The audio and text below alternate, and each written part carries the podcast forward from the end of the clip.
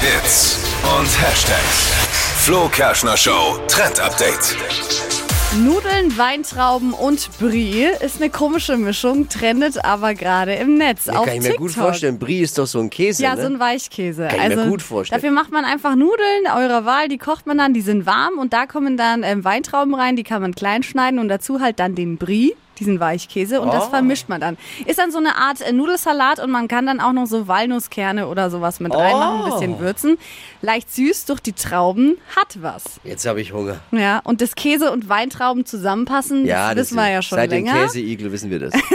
Und jetzt halt einfach noch die äh, Lieblingsnudeln. Aber da gibt es ja nur Do oder Don't. Also es gibt Menschen, die mögen so Brie oder auch Gorgonzola, ist ja nichts anderes. Nee, oder Menschen, die sagen, "Uah, äh, äh." Finde ich aber nicht. Bries finde ich noch angenehm. Gorgonzola finde ich bäh. Ich liebe mittlerweile jeglichen Käse. Das hat sich bei mir über die Jahre so entwickelt. Früher hätte mich äh, hätte nur Gouda, mehr ging, mehr ging nicht und vielleicht noch ein na Emmental nur Gouda.